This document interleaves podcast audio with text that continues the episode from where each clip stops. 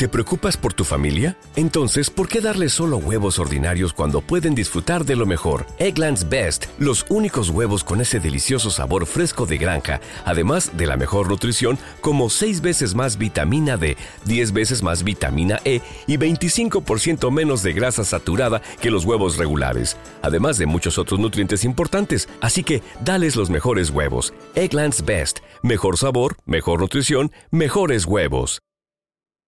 It is Ryan here, and I have a question for you. What do you do when you win? Like, are you a fist pumper? A woohooer, a hand clapper, a high fiver. I kind of like the high five, but if you want to hone in on those winning moves, check out Chumba Casino. At ChumbaCasino.com, choose from hundreds of social casino style games for your chance to redeem serious cash prizes. There are new game releases weekly, plus free daily bonuses. So don't wait. Start having the most fun ever at ChumbaCasino.com. No purchase necessary. VGW. Void were prohibited by law. See terms and conditions. 18 plus. Hola, hola, ¿qué tal? ¿Cómo están? Bienvenidas y bienvenidos a una nueva edición de el podcast Librero. Hoy es sábado, estamos eh, a un pasito ya de las elecciones, el clima es tenso, pero siempre viene bien distender. Y el personaje que me acompaña el día de hoy, como le decía un poco de récord, es imposible pasarla mal con él, así que yo siento que es el momento propicio para relajar tensiones, distendernos y pasarla bien con nada más y nada menos que Guillermo Yacosa. Guillermo está con nosotros. Bienvenido, Guillermo, a El Buen Librero. ¿Cómo estás? ¿Cómo te va? Gracias, Gianfranco. Me va, bueno, más o menos entre, entre las elecciones y la pandemia. Me parece que estoy haciendo equilibrio a 100 metros de altura, pero eh, con cierto optimismo, con cierto optimismo de que las cosas mejoren, no sé. Es la única forma de vivir, ¿no? Con una esperanza. Si no tiene esperanza, estamos fregados. Pero son tiempos difíciles. ¿eh? Yo creo que no he vivido nunca, salvo con las dictaduras en la Argentina, una situación tan tensa, tan como la que estamos viviendo ahora en todo el mundo, ¿no? Y acá en Perú, con el agravante de las elecciones y de los enfrentamientos y de la falta de respeto que hay entre los grupos políticos, ¿no? Y la falta de respeto que tiene además la prensa por los ciudadanos del Perú, ¿no? Porque la prensa juega, dice cualquier cosa, se tiene que inventar algo, lo inventa, lo pone con grandes letras y le importa un pito si los descubren, si han mentido.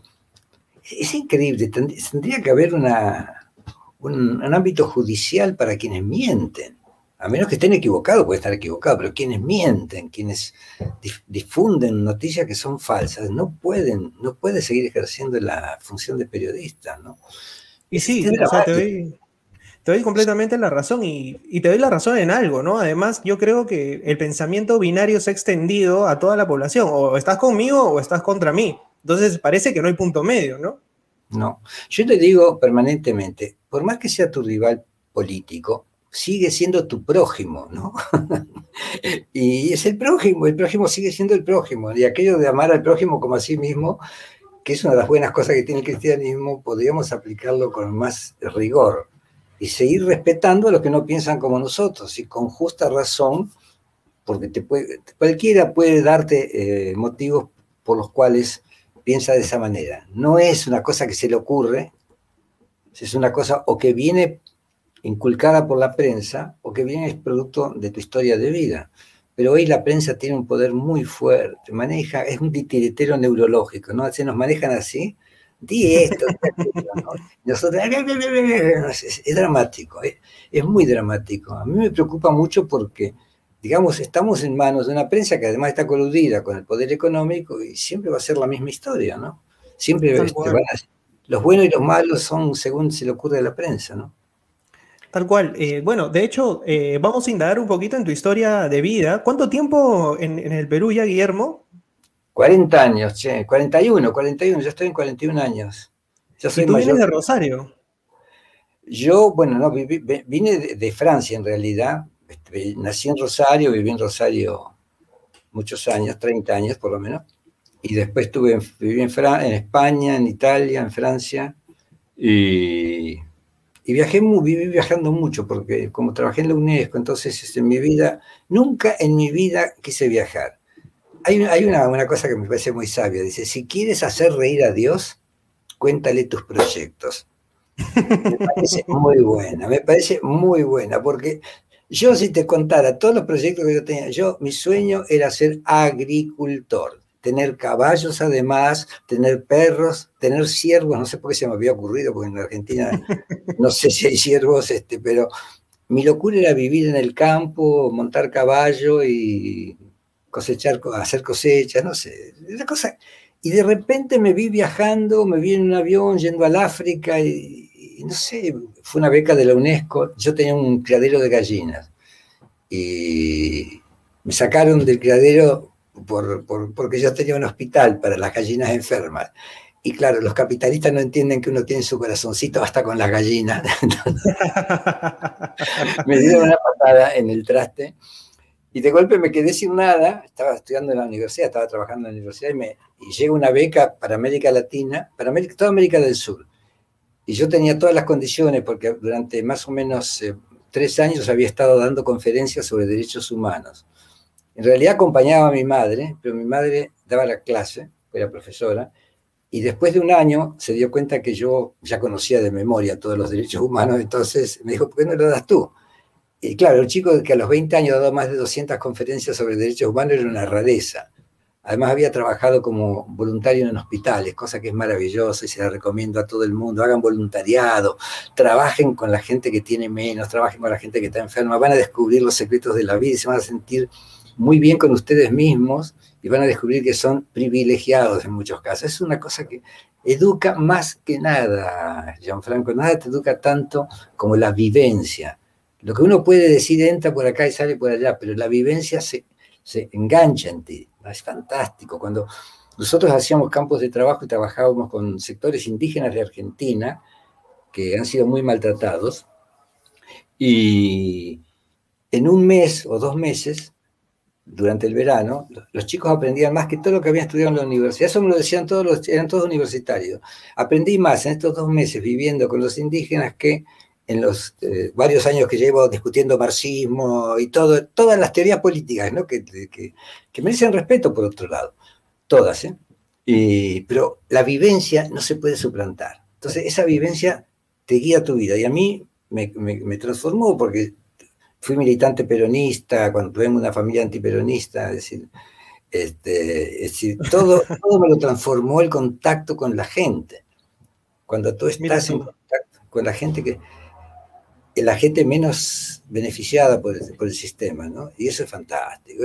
y, trabajar como voluntario en un hospital, yo trabajé cinco años, desde los 15 a los 20 más o menos trabajé como voluntario. Y eh, tengo historias preciosas. De, bailábamos rock and roll, era la época de Elvis Presley, y bailábamos rock and roll.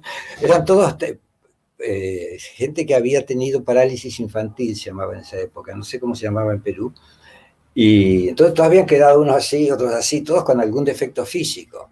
no te imaginas, entonces nosotros cerrábamos las puertas para que no viniera ningún médico y poníamos a Elvis Presley, one, two, three o'clock, four o'clock, y cada uno bailaba, uno bailaba así, otro bailaba así, y todos se reían de todos. Y era una fiesta, era una terapia, una terapia de alegría, de risa, maravillosa. Y bueno, todas esas locuras a mí me, me fueron abriendo un camino de compromiso con la gente menos, menos favorecida, ¿no? No, pero como no tenía idea para ser cura, no se me ocurre, eso es lo que hacen, los tipos se transforman en cura, pero yo ni loco me transformaba en cura. Yo quería tener mi vida asegurada, no, no. Tú sabes que acabas de mencionar eh, un componente esencial que, que, yo he visto siempre en, tus programas y es la irreverencia, el ir siempre a, a contracorriente, romper los esquemas y de hecho, hay una escena en el libro en, la cual incluso termina celebrando con Pisco, con el director de la radio, cuestión que me pareció inédita. Eh, era una publicidad de panetones y dijiste otra marca. pues, pasa que era el Mundial de Fútbol, ¿no? Entonces, yo, yo estaba parado en el centro del set y me tiraban un panetón, este, ¿cómo se llamaba? Ricos. Me tiraban un panetón ricos. Y claro, como una pelota de fútbol, ¿no? Yo hacía así y decía, ¡oh! decía el panetón es rico, bueno. Entonces yo me tira el panetón y yo digo, no hay como los panetones de Onofrio. Mira, bueno, tú, sabes que no, no había, apenas terminó el programa, me llamó el dueño de Rico Dice, todavía me estoy riendo, todavía no he podido parar de reírme desde que dijiste eso hace media hora hasta ahora. Nunca me he reído tanto y nunca estoy seguro, vas a, voy a tener una publicidad que me dé más, eh, me dé más este, réditos que esta. Porque utilizaste la psicología inversa. O sea, está, Sí, está- pero está yo no lo hice a propósito. Yo tengo que haber un duende que se apodera de mí y hace esas cosas. Me usa mi cuerpito para hacer esas, esas locuras, ¿no? Y después yo me reí tanto, me parecía tan gracioso. Lo que pasa es que es una cuestión. Si tú ves el lado hermoso, todo tiene un lado que es agradable o soportable, por lo menos. Si vemos el lado malo, evidentemente nos vamos a contagiar de eso, porque todos los estados de ánimo, cuando son negativos, son contagiosos y cuando son positivos también son contagiosos. Pero cuando son negativos, hacen que tu cuerpo secrete. Somos seres químicos, entonces tu cuerpo secreta cortisol, adrenalina y todo eso en cantidades, y todo eso disminuye las funciones del aparato inmun- inmunológico. Hoy más que nunca es importante pensar en positivo, tratar de estar contento, tratar de vivir en familia, jugar. Pregúntense, por ejemplo, cuál ha sido el día más trágico de la pandemia, cada uno escribe un texto, que después lo cambien con los otros, que lo conversen en la mesa, hacer juegos así con todo esto, porque lo que puede vencernos, lo que puede vencernos somos nosotros mismos. Nosotros nos podemos vencer cuando bajamos el nivel de, nuestro, de nuestra esperanza. Cuando no hay esperanza, el cuerpo se desanima y, y empieza el camino al cementerio. Entonces, hay que tener una actitud positiva con respecto a todo lo que está ocurriendo. Y buscar el lado, yo te diría el lado irónico, porque todo lo tiene, ¿no? No es una cuestión solamente de ser positivo, creo que todo, todo tiene un lado gracioso y se puede explotar, se puede explotar. No, las muertes no son graciosas, desde luego, son dramáticas, pero podemos explotar lo que tenemos, lo que hay de positivo en muchas de estas cosas.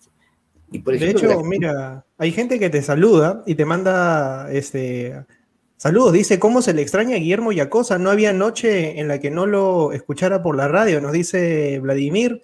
Te mandan saludos también desde tu tierra, desde Rosario, Argentina, que te están viendo.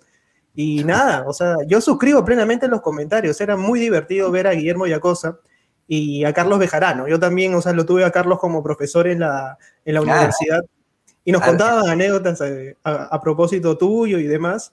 Recuerdo un programa especialmente, tú sabes, o sea, que está en YouTube incluso, en el que entrevistaron a Jaime Bailey y fue una de las entrevistas más desopilantes que yo pude ver. Vi a un Bailey que extraño, dicho sea de paso, extraño a ese Bailey irreverente de, de inicio de los 2000, ¿no? Ahora es un Bailey que se, se vende al mejor postor, es espantoso. Yo Tú lo, lo criticaste duramente.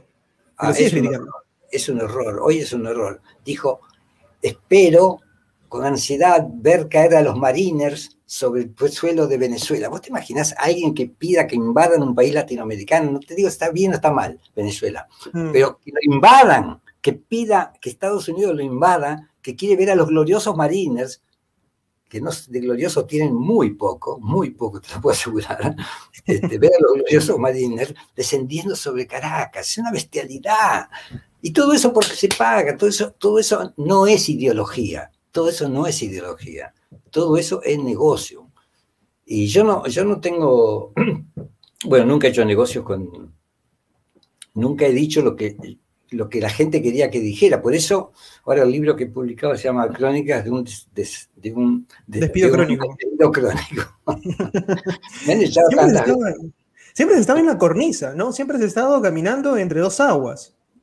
Pero es que, pero no, yo no soy, soy, soy una persona muy sociable, este, tengo buen humor, en general me levanto siempre con, de buen talante y no soy agresivo, pero no voy a decir lo que ellos quieren que diga, ni loco. Yo digo lo que yo pienso, porque un periodista, si es realmente periodista, debe dar sus opiniones, no las opiniones del dueño del medio donde trabaja. Incluso este, si el dueño no le quiere prestar el baño. Ah, no, pues es, es, ah, no, tener un baño es horrible. Es horrible. Pero fue tremenda esa anécdota, podrías contárnosla. Bueno, sí, que yo no, en Radio San Isidro había un baño, pero era a, partir de las 9 de la mañana. Y este aquí, que yo trabajaba de 7 a 9, a las 9 ya me iba. Tenía mi propio baño allá en mi casa que me esperaba, así con los brazos abiertos. Pero, y entonces yo trataba de hacer las necesidades propias de, de la especie antes de ir a la radio, ¿no? A veces me levantaba muy temprano, escuchaba radio de Francia Internacional, la BBC de Londres, y todo eso lo alternaba con grandes esfuerzos porque mi cuerpo este, des- se despojase de todo aquello que tenía que despojarse. Y finalmente, un día, un día, me agarró una diarrea. Y eran las 7 menos 5 de la mañana, 7 menos 10 de la mañana, me agarró ahí. Y no sabía qué hacer, y entonces subí la escalera hasta el techo, y estaba la señora, la secretaria, que tenía una casita así muy, muy modesta. Y digo, señora, présteme su baño.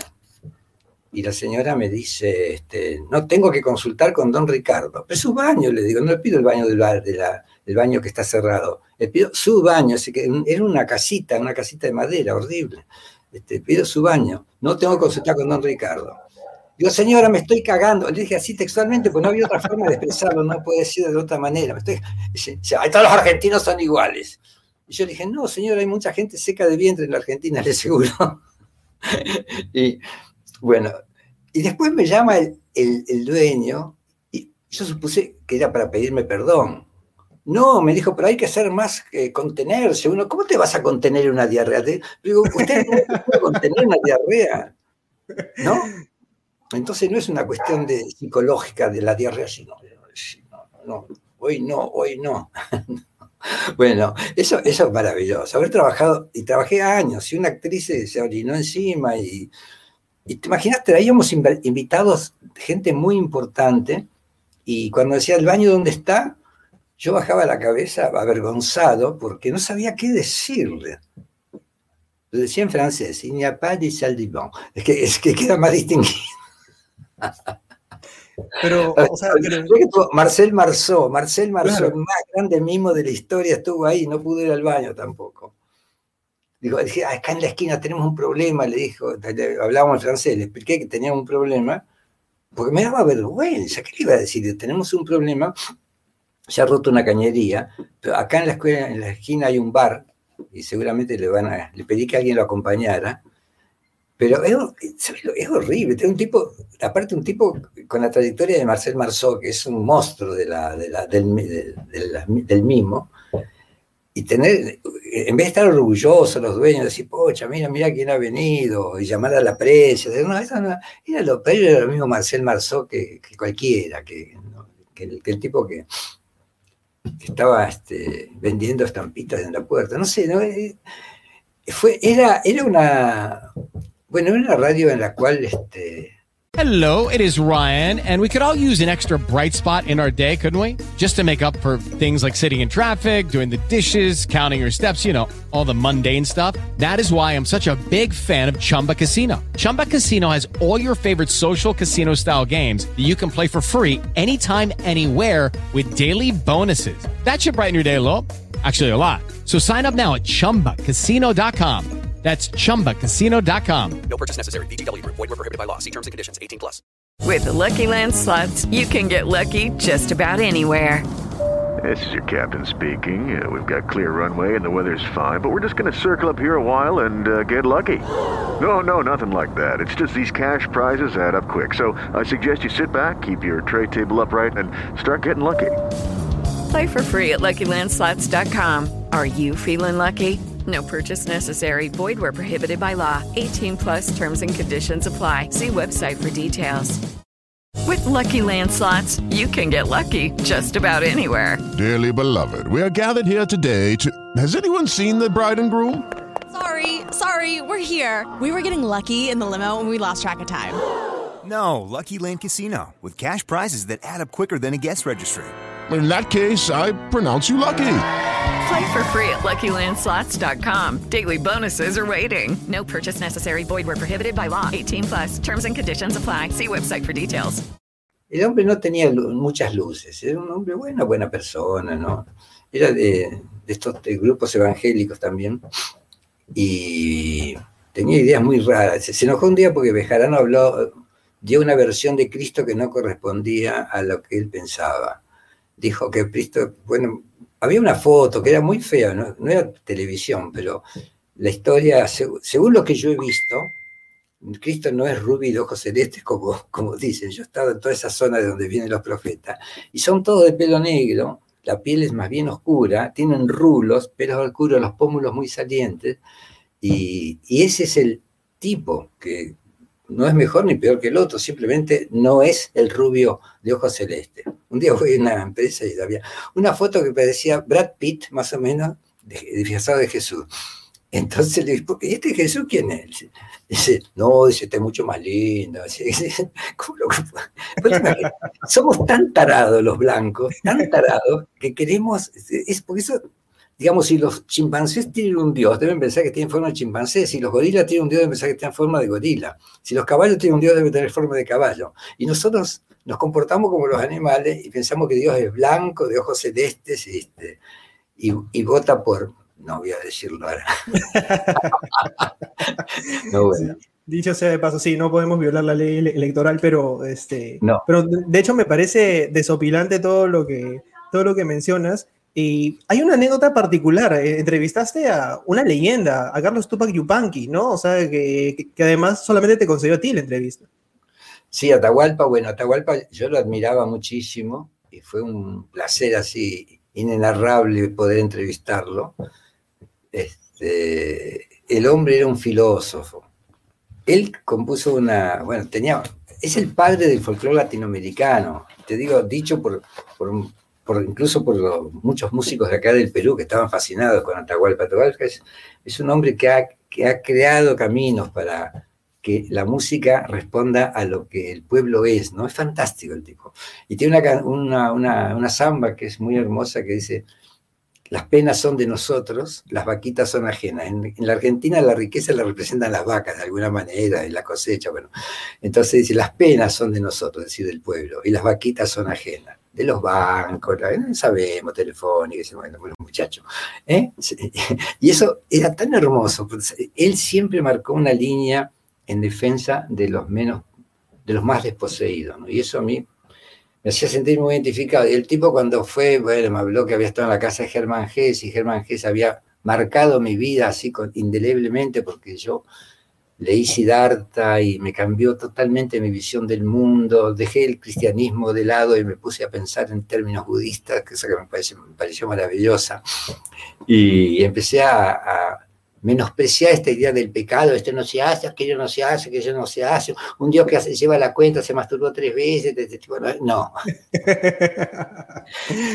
Imagina, cuando uno ve el universo, que es multiverso, que no es más universo, es multiverso, termina lo nuestro acá 250.000 años luz y después sigue por 500.000 o 600.000 años. Creo todo eso para preocuparse si usted se masturba o no se masturba. No es así. No podemos hacer chiquito un Dios, si es que existe, tan grande. ¿Me explico?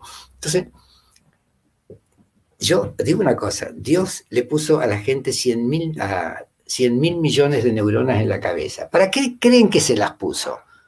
Para que digan tonterías, para que voten equivocadamente, como seguramente van a votar mucho, para que piensen, le puso para que piensen, para que creen realmente en este planeta el famoso Edén que nunca existió. Es decir, podría ser un encargo del Dios de los cristianos crear el Edén, y estamos creando el anti-Edén, porque estamos destruyendo la naturaleza bosques, 60 especies de animales, 50 especies de insectos han sido destruidos, y todo eso es dramático porque hay un equilibrio. Esos animales no están porque sí, esos insectos no están porque sí, es un equilibrio. Y cuando se rompe ese equilibrio se va todo al diablo. ¿Te acuerdas de los chinos? Mao Zedong, que no era ningún sonso, tuvo una, una, una idea mala, que era matar a los gorriones. Entonces decidió que todo el mundo cuando viera gorriones sacara con las cacerolas y con escopetas. Entonces los gorriones volaban, porque evidentemente no se iban a quedar en medio del barullo, y, al final terminaban muertos, porque el corazón no les daba mano, podían seguir volando. Con lo cual China se quedó sin gorriones. ¿Por qué los quería destruir los gorriones? Porque se comían la cosecha. Al año siguiente la cosecha se la comieron todos, millones y millones de insectos, a los que, eran comidos por los gorriones, se comieron toda la cosecha y China pasó la peor hambruna de su historia.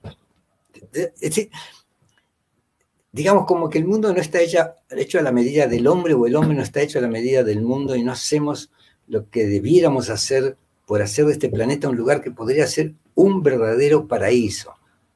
Pero no, tenemos que destruir, tenemos que usar combustibles que envenenan el ambiente, carros que envenenan el ambiente. Es, dramático. Yo eh, de esto, Gianfranco, vengo hablando desde el año, eh, desde que tenía 25, 23, 24 años, porque trabajé en la UNESCO, fui asesor del director general en, temas de juventud, pero entonces me mandaban a conferencias en distintas partes del mundo. Y yo me nutría de información, muchísima información, que no estaba en boga, que no aparecía en los diarios. Y esa información estaba vinculada a lo que está pasando hoy. Y yo tengo artículos escritos hace 30 años que dicen lo, que no era ningún invento mío, simplemente lo había escuchado de tipos que...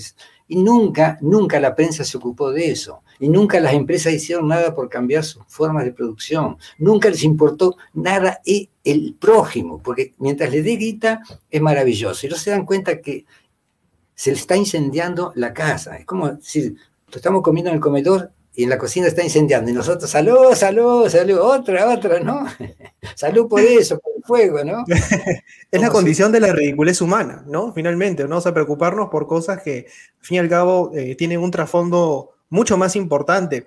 De hecho, has mencionado a, Demian de Hess y me acuerdo que en esta entrevista que te hacía alusión... Mencioné, mencioné Siddhartha. Siddhartha, Siddhartha. porque me acuerdo que... Lo leí, leí todo, todo, todo. Germán Hess le leí hasta las manos.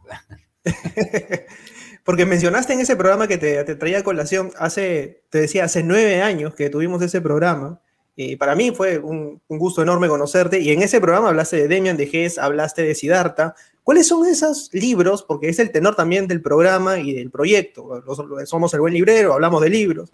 Eh, esas novelas que a ti te marcaron y tú dijiste, generaron un antes y un después. Dicen de todas maneras que una buena novela, un buen libro, es un libro del cual no sales este, ileso. tienes que salir marcado de alguna manera, ¿no? No es el mismo lector el que entra que el que sale. ¿Cuáles son esas novelas que te marcaron a ti? Ya dijiste una. Siddhartha es una, después toda la obra de Germán G. Narciso el Mundo, que es un libro impecable, impecable, un libro maravilloso. Ahora que hay tantas discusiones sobre género y todas estas cosas, deberían leer Narciso el Mundo, que es una maravilla. El juego de Avalorios, que también es una maravilla. maravilla este, bueno, Demian, que es un, es, digamos, la obra que más impactó a la, adolescencia, ¿no?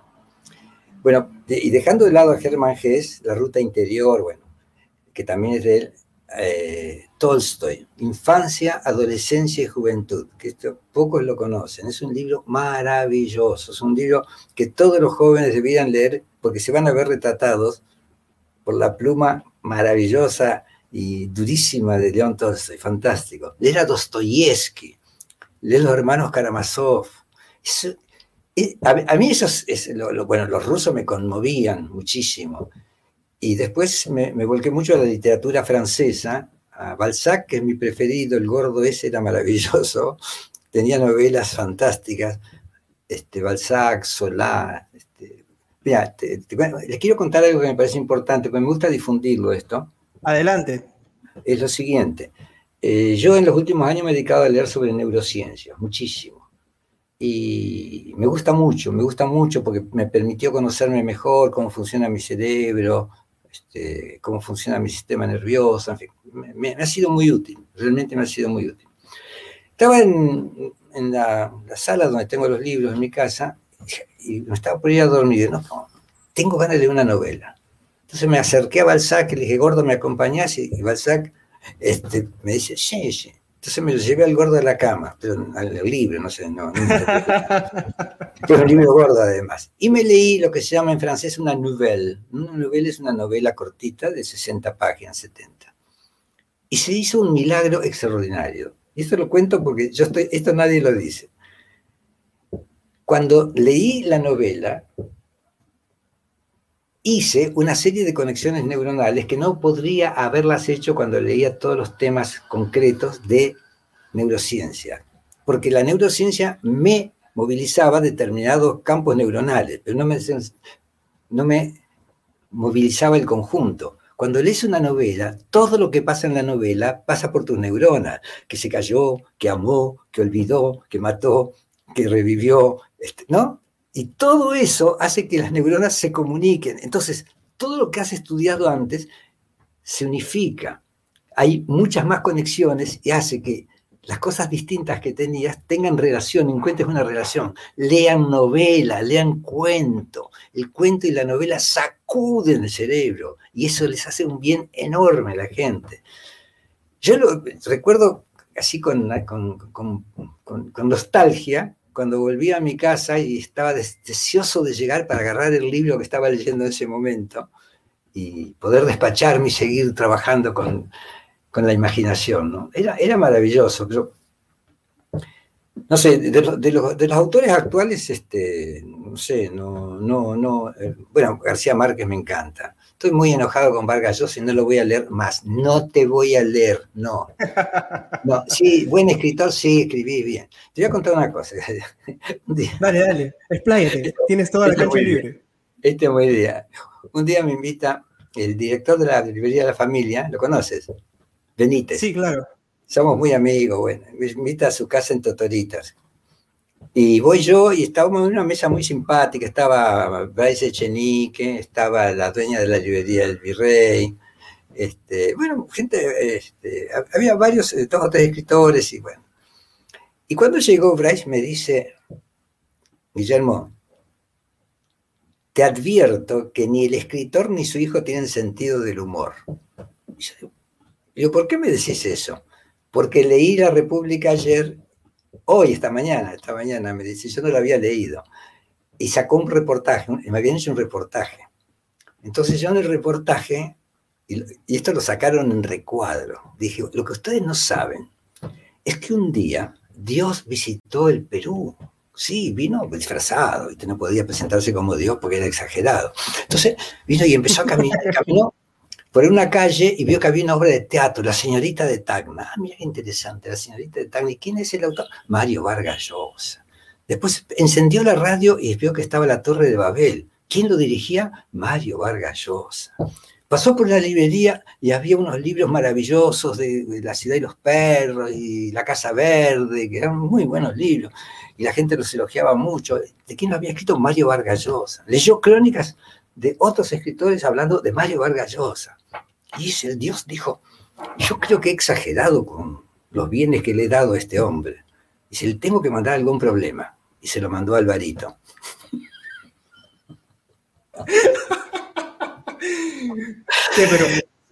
Ahora, yo no lo contaba, pero estoy indignado, indignado con, la actitud de Vargas Llosa, realmente. Bueno, el abrazo que se da, pues, ¿no? Con, con Keiko es, este, supera, Yo, yo siempre digo, ¿no? En Macondo escriben novelas de Perú, o sea, es como que supera, supera, supera toda expectativa, ¿no? Pues sí, si a mí me, bueno, pero Bryce me dijo una cosa, mira, fíjate, fíjate, Bryce me dijo, Mario me dijo a mí un día, le había dicho a él, yo nunca criticaré a, Fidel Castro, jamás me permitiré criticar a Fidel Castro. Y después se mandó una parruchada, sobre Fidel Castro, pero así destructiva. Es decir, que él puede decir hoy A y mañana dice Z, ¿no? Y no, no le afecta. Te cuento una anécdota que contó Bryce que, me pareció espectacular justamente ahora que, bueno, vino a Perú para presentar este, él vive, de, hecho, aquí, ¿no? Y presentó este permiso para retirarme. Y me mencionó que estaba pues en una lancha con Fidel Castro y dice que lo vio en shorts y dice que lo primero que pensó fue, con estas piernas no puede ser dictador. me pareció una reflexión erudita, esta, esta este, rapidez mental que tiene Bryce para hacer observaciones. Ah, no, no. Nunca nadie me ha hecho reír tanto. Ese, ese día en la totorita, yo me, llegó a doler el estómago y me tuve que levantar en un momento del dolor de estómago por la risa de las cosas que contaba Bryce. Se puso a, cantar corridos. Había llevado un tipo con la guitarra y cantó corridos improvisados, donde aparecíamos este, la, chica del virrey, la señora que, mi vieja amiga, todos los que estábamos ahí aparecíamos en un corrido que acababa de inventar tiene una inteligencia prodigiosa, es un tipo realmente brillante. Y lo entrevisté varias veces, varias veces a él. Este, y sí, siempre un placer, porque, digamos, lo podés disfrutar, lo podés disfrutar. Es un tipo que, hay que no hay que decirle nada, hacer así y, te dedicas a escuchar, te sentás así, eh, y, escucha. Bueno, este, estoy impresionado. A mí me, me- impresionan esos, esas, eso- esas, esas gambetas que hace Mario Vargas Llosa, porque él no, no se da cuenta que él tiene un peso sobre la gente, pues tiene un premio Nobel y todo eso. Que no digo que no sea merecido, no, no, no, no soy mezquino ni tonto, nada, no. Pero ya yo decidí no leerlo más. es brillante, qué sé yo.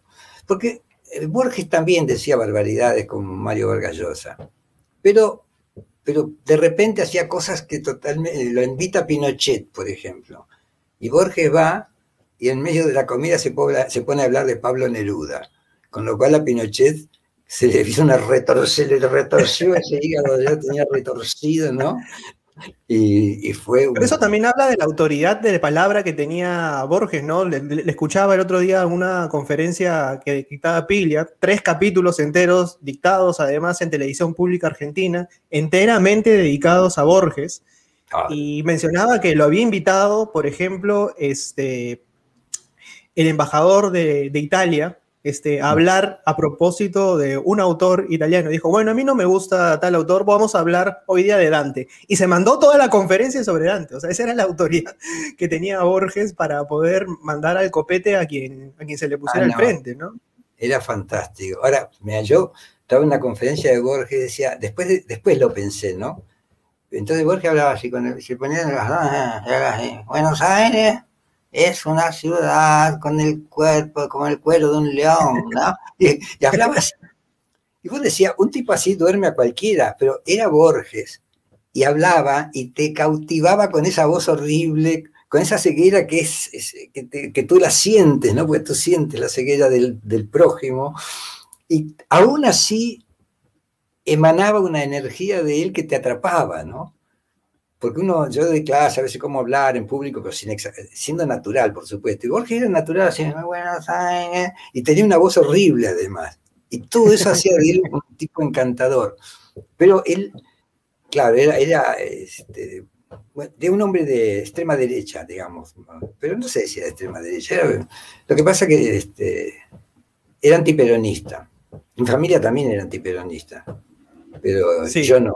Este, Bueno, como te digo, siempre has sido también a contracorriente tú. O sea, en tu no, vida, porque en tu o no. pero no me peleaba con mis viejos, no, yo lo- siempre nos hemos llevado maravillosamente bien con mis padres, los quería, los quería muchísimo, los sigo queriendo a pesar que no están, pero pensamos distinto, pensamos distinto.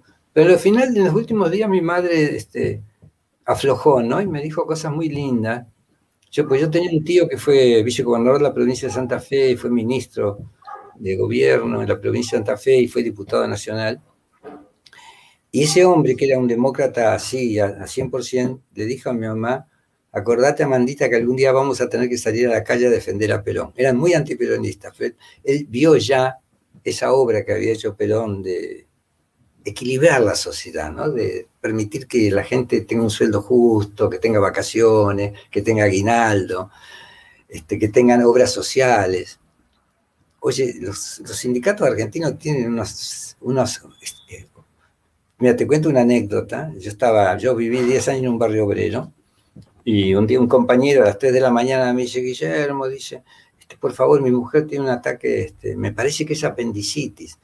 Él era obrero de la Unión, obrero, y era, por tanto, estaba sindicalizado en la Unión Obrera Metalúrgica. Entonces yo agarré mi auto, lo busqué, nos fuimos a, al Hospital de Unión Obrera Metalúrgica y era la clínica americana de acá. Y a los cinco minutos, la compañera Cristina, se llamaba Cristina ella, no es Cristina Kirchner, este, la compañera Cristina estaba ya atendida por dos médicos a las 3 de la mañana, como 4 de la mañana, con suero puesto. Entonces, ¿qué clase eh, qué obrero tiene esas ventajas en, el tercer mundo? Ninguno, ninguno. Yo veía, me, acuerdo, me acuerdo que ese día eran las cua- cuatro y media, estaba cansadísimo, y miraba una foto, estaba Perón, y digo, con razón, te, ¿cómo no te van a querer? ¿no? Entonces, ese tipo de cosas, este, que, eh, y como trabajé en un barrio obrero, tú no te puedes imaginar lo que era la, la- la gente, el amor que tenía por, por su líder, ¿no? Dice que los líderes, son, los líderes pueden ser buenos o malos, pero lo importante es que transformen la sociedad. y hagan justicia, ¿no? Bueno, dejémoslo a- a- a- al general que, que- que descanse. Pero eso Tal fue una- otra experiencia muy linda. No, me imagino. Me imagino. Tú sabes que recibía comentarios, de hecho voy a leer algunos. Dice Grande Guille, amigo en París de Cortázar y Ribeiro. ¿Es cierto eso? Bueno, bueno, es cierto, sí, claro. pero Lo que pasa es que yo tenía una oficina en la, en la- UNESCO y estaba a dos, a, dos, a dos puertas de la oficina del Perú, de la embajada del Perú ante la UNESCO. Todos los países tienen una embajada ante la UNESCO. Y el secretario de la embajada ante la UNESCO era Julio Ramón Ribeiro. Y nosotros teníamos un proyecto de acá, acá en Perú y, y lo estábamos lo teníamos que discutir con él. Entonces nos íbamos a tomar café con este flaco fumador, que yo no tenía la menor idea quién era. Era un flaco fumador muy simpático, muy, muy inteligente, nada más, ¿no? Y recién supe quién era cuando vine acá. Cuando lo vi llegar, pero este es el flaco que yo veía todos los días con el que tomábamos café para ir discutiendo. Y e- esa fue la, segunda, porque la primera había sido, yo bajaba con un, siempre cuando tú eres becario, pone una persona a tu, a tu disposición para que te, te, te guíe. Y era un escritor español, un escritor uruguayo, brillante, un tipo muy, muy, muy... Y pasamos, empezamos a caminar por la UNESCO y se encuentra con un flaco alto y le dice, Bonjour, homme succès. Buen día, hombre, éxito, le dice. Y él, él le responde, homme tout sec. Dice, Nada de éxito, hombre a secas. Y se lo conocía a Julio, no, Guillermo, Guillermo, Julio. Salimos, fuimos al, hay un barcito en la UNESCO, te fuimos ahí, fuimos a comprar unas cosas, que nos, nos pidió que lo acompañara porque tenía, no sé, una fiesta. Fue ahí un supermercado también en la UNESCO abajo. Y estuvimos prácticamente toda la mañana. Y él me dice, el uruguayo, me dice, cuando nos despedimos, me dice, pero no lo conocía a Julio. No, qué sé yo, a ver, lo conozco, sí, lo conozco. Pero no lo conocí, le digo, ¿y cómo es el apellido? Cortázar. Cuando me dijo Cortázar, yo me quería cortar, Cortázar. me quería cortar. Bueno, y, y no podía creer, no podía creer. Había estado 40, y- no 45 minutos, dos horas 45 minutos conversando con Cortázar y no sabía que era Cortázar. ¿Y de qué hablaron en ese momento? O sea, me, me da esa curiosidad. O sea, o, o ¿Qué? fue una conversación eh, X eh, y trascendente que tuvieron ahí nomás. Eh, mira, estuvimos eligiendo corbatas porque tenía una fiesta, nos pedía opiniones, ese tipo de cosas. claro, no, no, no, no, está siempre hablando de cosas este, espirituales o eh, académicas. Y, pero fueron momentos muy simpáticos, ¿no? Este, aparte, eran los dos, tanto Cortázar como mi amigo, eran dos tipos muy brillantes, ¿no? Entonces, eh, escucharlos hablar para mí era un placer. Yo digo, qué inteligente este flaco, ¿no? Es mi compatriota. Y eh, ese fue mi, mi contacto con Julio Cortázar. Y después, claro, lo veía todos los días y nos veía, hola Julio, hola Guillermo, pero nunca, a mí ya me daba vergüenza pararme para decir, para pedirle disculpas por no haberlo reconocido. Tenía cara de niño Cortázar, era un tipo encantador realmente, muy, muy, muy brillante. Bueno, eso lo dijo el chismoso de un amigo mío que anda por ahí, ya lo conozco. Jesús Ibarra. Jesús, sí, portate bien, Jesús. ¿eh? Estos vascos son así. Vos también sos vasco. Sí, por, por fuerza de la naturaleza. Justamente te comentaba antes a propósito de eso también. Este, bueno, la, gente nos comenta aquí, dice, ¿dónde podemos contactar a Guillermo? Sigue la antioratoria, dice Vladimir. Sí, sí, sí. Lo, no, ahora no lo estoy dando, no estoy dando el, curso de antioratoria porque, es- bueno, eh, eh, está haciendo uno en clase popular, que está grabado, yo lo he grabado clase popular, y cuantito podamos volver a reunirnos y a tocarnos, ¿no? Que yo necesito abrazar a la gente, soy un invasivo, este, voy a volver a hacerlo. Ahora lo estoy haciendo, bueno, a, través de... Tengo, tengo varias personas que me han hablado para hacerlo. Lo que pasa es que yo no tengo mentalidad de comerciante, ¿viste? No, no sé hacer, este, yo no sé cobrar. Y con el libro, mira, ahora que estaba mal, económicamente, muy mal, ahora estoy bien, pero estaba muy mal. No te digo, te sí, no, pero no estoy, estoy, estoy eh, sobrevivo bien.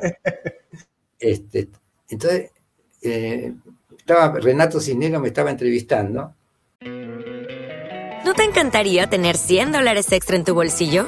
Haz que un experto bilingüe de TurboTax declare tus impuestos para el 31 de marzo y obtén 100 dólares de vuelta al instante. Porque no importa cuáles hayan sido tus logros del año pasado, TurboTax hace que cuenten. Obtén 100 dólares de vuelta y tus impuestos con 100% de precisión. Solo con Intuit TurboTax. Debes declarar para el 31 de marzo. Crédito solo aplicable al costo de la presentación federal con TurboTax Full Service. Oferta sujeta a cambios o cancelación en cualquier momento. Y bueno, con Renato fue mi alumno, trabajamos juntos muchos años, tenemos una, una gran amistad. Y él me dice, pero ¿por qué no vendes el PDF de tu libro Jugar a Vivir? Digo, yo se lo regalo, cuando alguien me lo pide lo mando de regalo, porque qué sé yo, no me cuesta nada, tengo que ponerlo en el mail y se lo mando. Y dice, pero pues, pues, estás en una mala situación económica, lo puedes vender. Digo, bueno, lo vendo. Entonces le puse, la gente me lo pedía, como claro, en ese programa escuchó muchísima gente y me escribió un montón de cartas. Y yo escribí una carta, me da vergüenza cobrar. Entonces le dije, bueno, el libro yo siempre lo he mandado gratis, pero eh, ahora la situación no me permite hacerlo. Así que este, el libro vale 25, se lo estoy mandando ya. Si no puede pagarlo, no importa, usted lo conserva de todas maneras. ¿Sabes cuántas personas pagaron? ¿Cuántas? 99%.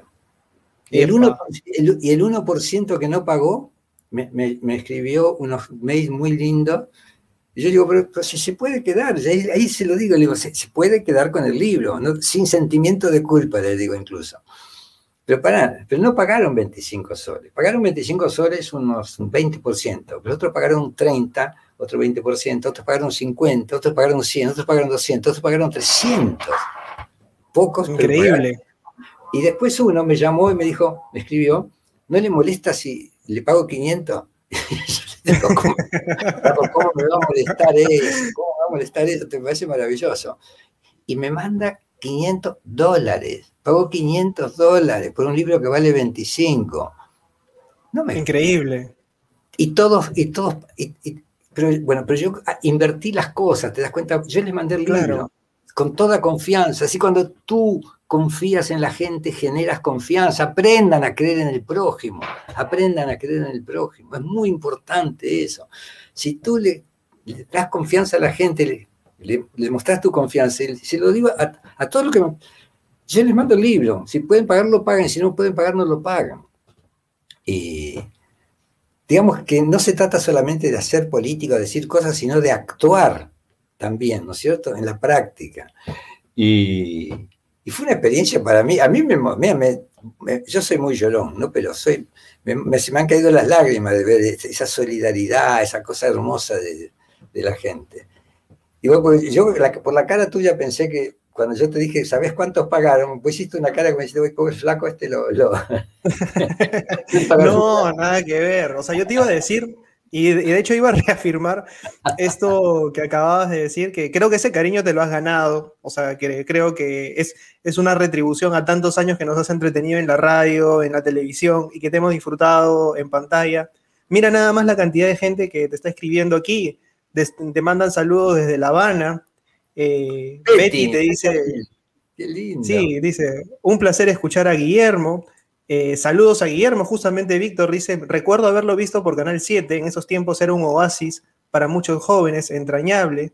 Qué bueno ver al señor Yacosa, qué bella tu forma, Guillermo, literatura para todos, lindo escuchar a Guillermo Yacosa, nos dice Carmen Urquiaga. Y de verdad que para mí es un bálsamo al alma, o sea, haberte entrevistado, estar conversando contigo. Eso era un viejo anhelo que tenía ahí atascado hace muchísimo tiempo, te diré. ¿eh? Como una sequedad de vientre, digamos. no, sí, maneras. A mí me emociona mucho, este, soy muy sensible a todas esas cosas. Este, eh, yo, en primer lugar, nunca, eh, siempre, digamos, to, yo tengo una actitud frente a la vida que es producto de una infancia muy feliz. ¿no? Tuve una infancia muy linda, con padres que se querían mucho, en una casa donde mis padres jamás se pelearon, una sola discusión tuvieron, desde que toda mi vida una sola discusión, yo la tengo grabada aquí como una heridita psicológica. Pero una sola, pero una discusión por una tontería, porque mi papá estaba tomando un remedio que tenía morfina, y no, no, pero no, no sabía que tenía morfina. Y mi mamá le, le dijo, no puedes tomar más eso. Y eso para mí ya era un drama. Y entonces me crié en una casa donde cuando querían que yo no quería ir a la escuela no iba. No, no. Pero al tercer día que no iba, mi mamá me decía, mirá, tenés que ir por esto, y me explicaba. Y mi vieja daba unas explicaciones maravillosas, me convencía totalmente y después ya no faltaba más. Es decir, todo se hacía por consentimiento, por explicación, por respeto. Sus hijos merecen respeto, entiéndanlo, a los grandotes. Su hijo merecen respeto, no hay que respetar a los padres, hay que respetar a los padres, sí, y hay que respetar a los hijos también. Y los hijos lo van a respetar si usted los respeta.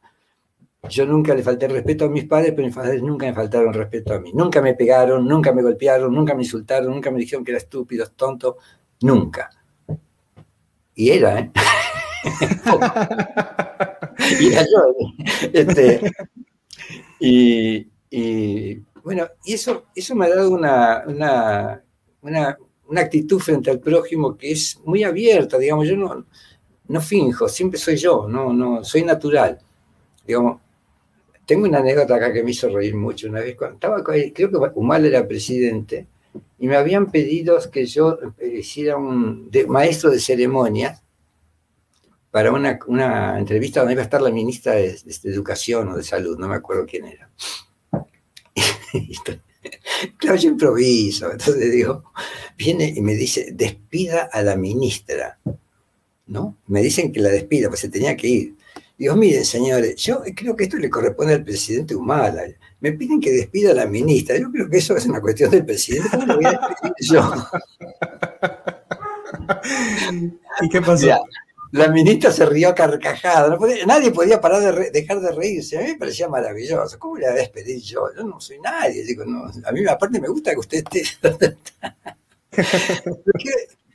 decir, no, no estoy, no, no, guardo la, soy correcto, digamos, no, no, no, no, no, hablo con la bragueta abierta, no soy una persona, pero este, me permito jugar. Hoy, hoy, estaba contando una cosa que hice una locura, en Telefónica. Había como 120 personas. Entonces yo empezaba la charla y resulta que había un tipo en la primera fila con una cara de perro bulldog, pero con, con hemorroides. ¿no? Así, Enfurruñado. Eh, eh, sí, era un, cargo importante de la telefónica. Primero en cosa. Y yo, que me, traiciona, me traiciona la, la, gana de reírme, lo, miré y, dije, siempre tiene esa cara. Mira, fue una carcajada, pues todos sabían quién era el tipo y le conocían la cara porque estuviera de espalda. Entonces empezaron a reír y el tipo también, el tipo también se empezó a reír. Y yo tengo otra, me dice, encantador. Pero quiero decir, no, respeto, respeto la, sí, no, no, voy a, no voy a herir nunca a nadie, pero cuando puedo jugar, la parte lúdica en mí juega un rol fundamental, me, me, me, divierto mucho con ese tipo de cosas, ¿no? Pues me viene, lo digo, y ya cuando la gente se rió, están todos con la mente abierta. Es decir, cuanto más te ríes, mejor estás. Yo en las clases los chicos me mandaban siempre al fondo en las universidades porque en mi, clase, mi curso se reían mucho. Y en la UPC, FIFA me decía, este, tu clase se ríen mucho. Y yo decía, ¿y? se ríen mucho, ¿y? Porque la mente, cuando uno se ríe, la mente está abierta. Es como los paraguas. Y el paraguas sirve cuando lo abres, si no, te sirve para nada un paraguas. Entonces, no para el agua, ¿entienden? Entonces, como está abierto, este, te sirve. La mente abierta recibe todo. Acá recuerdo un programa de Canal 7, La negra de sopa de ajos, no me acuerdo, ese también su artículo. Estaba por pedirte que la contaras, porque de verdad que cada anécdota tuya es un pase gol en profundidad, ¿no? Dicho sea de ah, paso, tú eres Sí. ¿Eh? Lo que pasa es que no es, no es una sopa de ajos. Este, lo que es la comida que se llama baña cauda.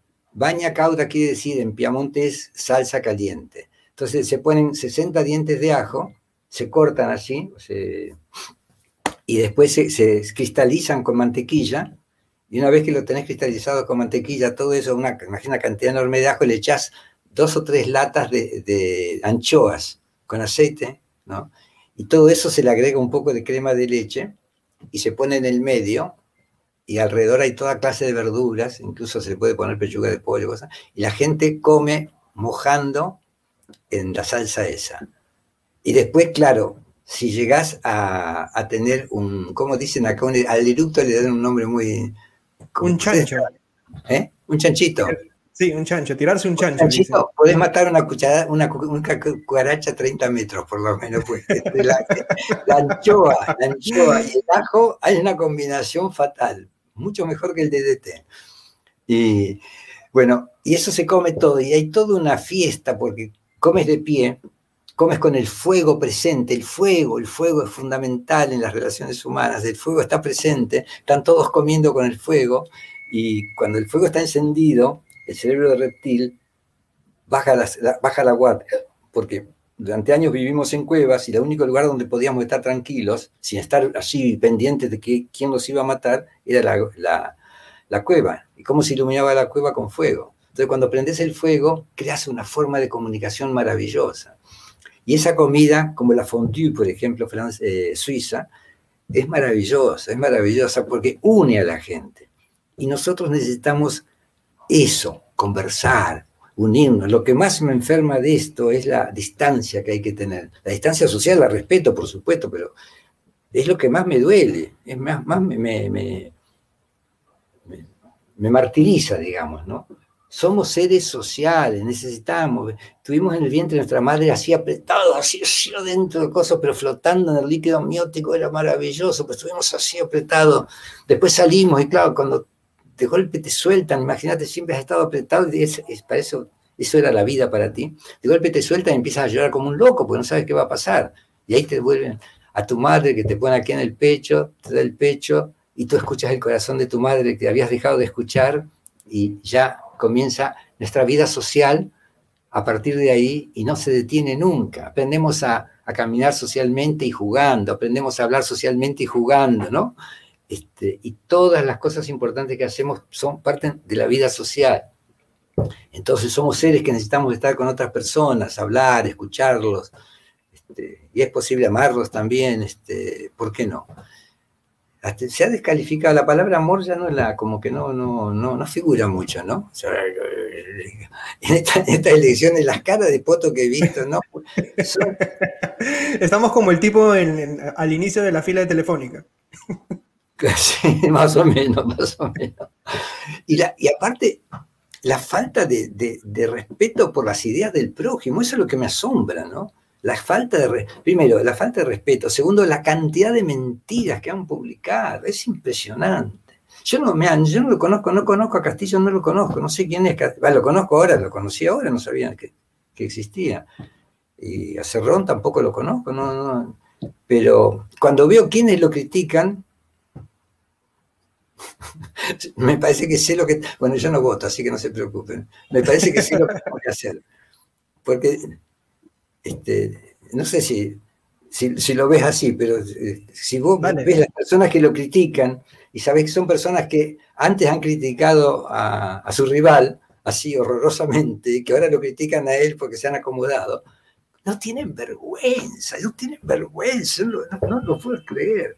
Tipos así, tipos- no, es- es que no porque pues los conozco, los conozco, Gianfranco, algunos son amigos.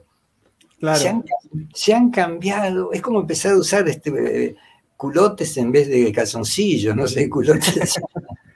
Claro. No, Es como ser un día de Central y el otro día ser de News. Exacto, esa- eh, sí, eso ya es muy grave, ya es muy grave. ya Tú eres de Central, dicho paso, eres canalla. Yo soy canalla, yo soy canalla, pero toda mi familia era, era leprosa de News All Boy. Y eso me ha hecho... Fontana Rosa. ¿Eh? Como Fontana Rosa. Claro, Fontana Rosa era canalla también, ¿no? El, ne- el negro era maravilloso, el negro era un tipo, un sol. Yo fui representante de él acá, de sus dibujos, y los publiqué en la revista que te, una, revista que publicaba César Hildebrand, en, en esa época, que es donde publico el artículo que sale en selecciones después. Este, y Fontana Rosa me decía, se, reía de cómo plagiaban acá en Perú, dice, "Plagi- plagian con gusto, ¿eh? tienen buen gusto para plagiar los, peruanos. Porque habían publicado montones de cosas de él y de Caló y de otros este, humoristas argentinos, y, pero estaban bien elegidas. No les importaba, no, el tipo inteligente no, no está preocupado por tres soles más, cinco soles menos, no. Era un tipo, era un tipo muy lindo, Fontana Rosa. Un día está- estábamos en la mesa, la mesa de los galanes, que era del bar El Cairo. Porque Fontana Rosa, cuando. Y la guerra de Irak, él dice desde el Cairo. Claro, estaba en el bar El Cairo, entonces todo el mundo pensaba que estaba en Egipto, ¿no? Pero. Y durante la guerra de Irak mandaba todas las informaciones escritas con mucho humor. Y Rosario Central había comprado un jugador muy alto, muy alto, pero no sabíamos si era muy bueno. Y Fontana Rosa no podía hablar, porque estaba medio, medio paralítico. Y quería hablar, entonces hicimos todo silencio para que dijera, y si no puede hacer algo en el fútbol, lo metemos en el equipo de básquet. un genio, Fontana Rosa, ¿no? Esa rapidez también. Ah, era un tipo, era, vos has leído, has escuchado lo de las malas palabras, ¿no? sí, eres un genio, ¿no? O sea, ¿por qué son malas palabras? Le pegan a las otras, le robaron la lonchera a las otras. ¿Por qué se llaman malas palabras? Qué lindo que era, que, que eso tenía. Les voy a, como estamos hablando del libro, eh, les voy a recomendar un libro, mira. Dale, dale. Se llama Comportamiento íntimo. Es de Desmond Morris. Van a aprender, no se imagina la cantidad de cosas que van a aprender con este libro. Es tienen que leerlo. Es un libro sorprendente, sorprendente. Explica incluso toda, cada una de todos los gestos como están vinculados con el sexo, con la reproducción. Explica, digamos, lo que yo, eh, es una explicación antropológica. Yo siempre le digo a, mis alumnos que busquen en la antropología el origen de la conducta humana, porque somos como somos. Si queremos saberlo, tenemos que recurrir a la antropología, porque hemos vivido en cueva, porque hemos vivido en los árboles, ¿me explico? Entonces, todo eso ha determinado nuestra conducta. Todo incluso la, columna vertebral maravillosa que tenemos, que nos permite hacer una serie de grupos de juegos con el cuerpo, eso se lo debemos a la parte arborícola, ¿no? Cuando vivíamos en los árboles. Y, después la, etapa en las cuevas deja imágenes muy fuertes con el fuego, por ejemplo, el fuego que es el único lugar en la cueva donde estábamos tranquilos, entonces el fuego tiene un significado enorme. Tú puedes cambiar un estado de ánimo de la gente simplemente encendiendo una pequeña fogata y sentándose todos alrededor. Cuando hay un, un campamento, la gente cuenta cosas que nunca había contado. Te tira la lengua, dicen pero en realidad lo que pasa es que te calma la parte más antigua del cerebro, que es totalmente primitiva y primitiva. Y, tú empiezas a hacer cosas que no, o decir cosas que nunca habías dicho. Y es hermoso eso. Y Qué interesante eso. ¿Eh? Qué interesante eso, o sea, eso también explica muchas cosas, ¿no? El por qué los seres humanos al inicio de los tiempos nos sentábamos alrededor de una fogata a compartir historias, por ejemplo. Sí, sí. ¿No? Abrirnos. Ahí, mira, en, en, cada cosa, si tú la, por ejemplo, ¿por qué las mujeres hablan más que los hombres? Que es verdad eso, siempre. No es una crítica, ¿eh? hablan más y hablan más que los hombres. ¿Por qué? Porque las mujeres durante millones o cientos miles de años podían cuidar los cachorros y, no, y podían hablar mientras cuidaban los cachorros con otras mujeres. Que ahí no eran, el hijo no era exactamente de uno, era, era de la mujer, pero el padre no sabía quién era, ¿no? Y, y eso no lo podíamos hacer nosotros cuando nosotros salimos de casa y los cazadores no pueden hablar porque espantan las presas. ¿Me explico? Van en silencio y te para. Entonces nosotros vemos así, pues nos fijamos del lugar donde va a salir el mamut, tenemos que estar así. Y las mujeres no, tienen, cuidado, tienen que cuidar los chicos, están así. ¿Se entiende? Entonces, todas esas explicaciones antropológicas, también les recomiendo un libro maravilloso, inolvidable, de James George Fraser, La rama dorada. Tiene todas las historias que ustedes se pueden imaginar de los casamientos, de las relaciones sexuales, todo, todo, en, mil culturas diferentes. Yo lo leí, tenía como 500 hojas, y cuando terminé me sentía un campeón mundial y me enteré que era el resumen de 50 tomos, de 50 este, es un libro inolvidable. Todo lo que tenga que ver con antropología, de Desmond Morris también hay otros libros, El Zoo Humano, y, y el, mono desnudo. Son dos libros muy importantes. Y después, claro, se pueden recomendar libros de, de, neurociencias, pero yo creo que el tipo que más mejor lo hace es Goleman, la introducción, puede ser el pensamiento, la, la, inteligencia emocional y la inteligencia social, que es un libro menos conocido de él, que es muy, muy bueno. Y en internet van a encontrar tienen que, busquen en internet, en TED, TED, la, conoces TED, ¿no? Jane Boyle. Jane. La charla set, claro. Jane Boyle se llama. La mujer se llama Jane Hanne Boyle, con Y. Busquen esa mujer porque es la historia, es maravillosa, es la historia de una doctora que se ocupa de neurociencias, que le da un ataque al cerebro, se le produce un derrame cerebral en el hemisferio izquierdo y se le paraliza, por tanto, la parte derecha del cuerpo. Pero el hemisferio izquierdo, que es el práctico, está, está totalmente paralizado. Y ella cuenta cosas que te ponen la piel de gallina, porque dice, cuando se paraliza el izquierdo, que es el práctico, no hay azúcar, hay que comprar esto, tengo que pagar el agua, tengo que pagar la luz, todas esas cosas que nos preocupan, que es, lógico que nos preocupen, este, lo que te desvinculan de lo trascendente. Y ella de golpe sintió que estaba en el nirvana. El nirvana es el lugar, digamos, donde habitan los dioses, digamos, por decirlo de alguna manera. Y, no podía saber dónde empezaba su cuerpo y dónde terminaba. La historia la cuenta, búsquenlo, Jane Boyle, es maravillosa la historia y piensen que ese cerebro lo tenemos todos y se pueden lograr cosas maravillosas cuando lo utilizamos adecuadamente. Y, lean, lean, lean, no dejen de leer porque la lectura los va a enriquecer muchísimo. El momento que uno deja de estudiar o de leer, emprende la marcha hacia el cementerio. Eso no es, no, nunca debemos. Yo, mira, tengo un libro acá que me, eh, no sé dónde lo tengo. Acá, este, mira, este, no, no se ve muy bien. Vivir 120 años. Ah, ahora sí lo leo. Ah, sí. Oye, el tipo, no, es gran literatura, pero me ha dado unos consejos espectaculares. Por ejemplo, los viejos, yo tengo 81 años.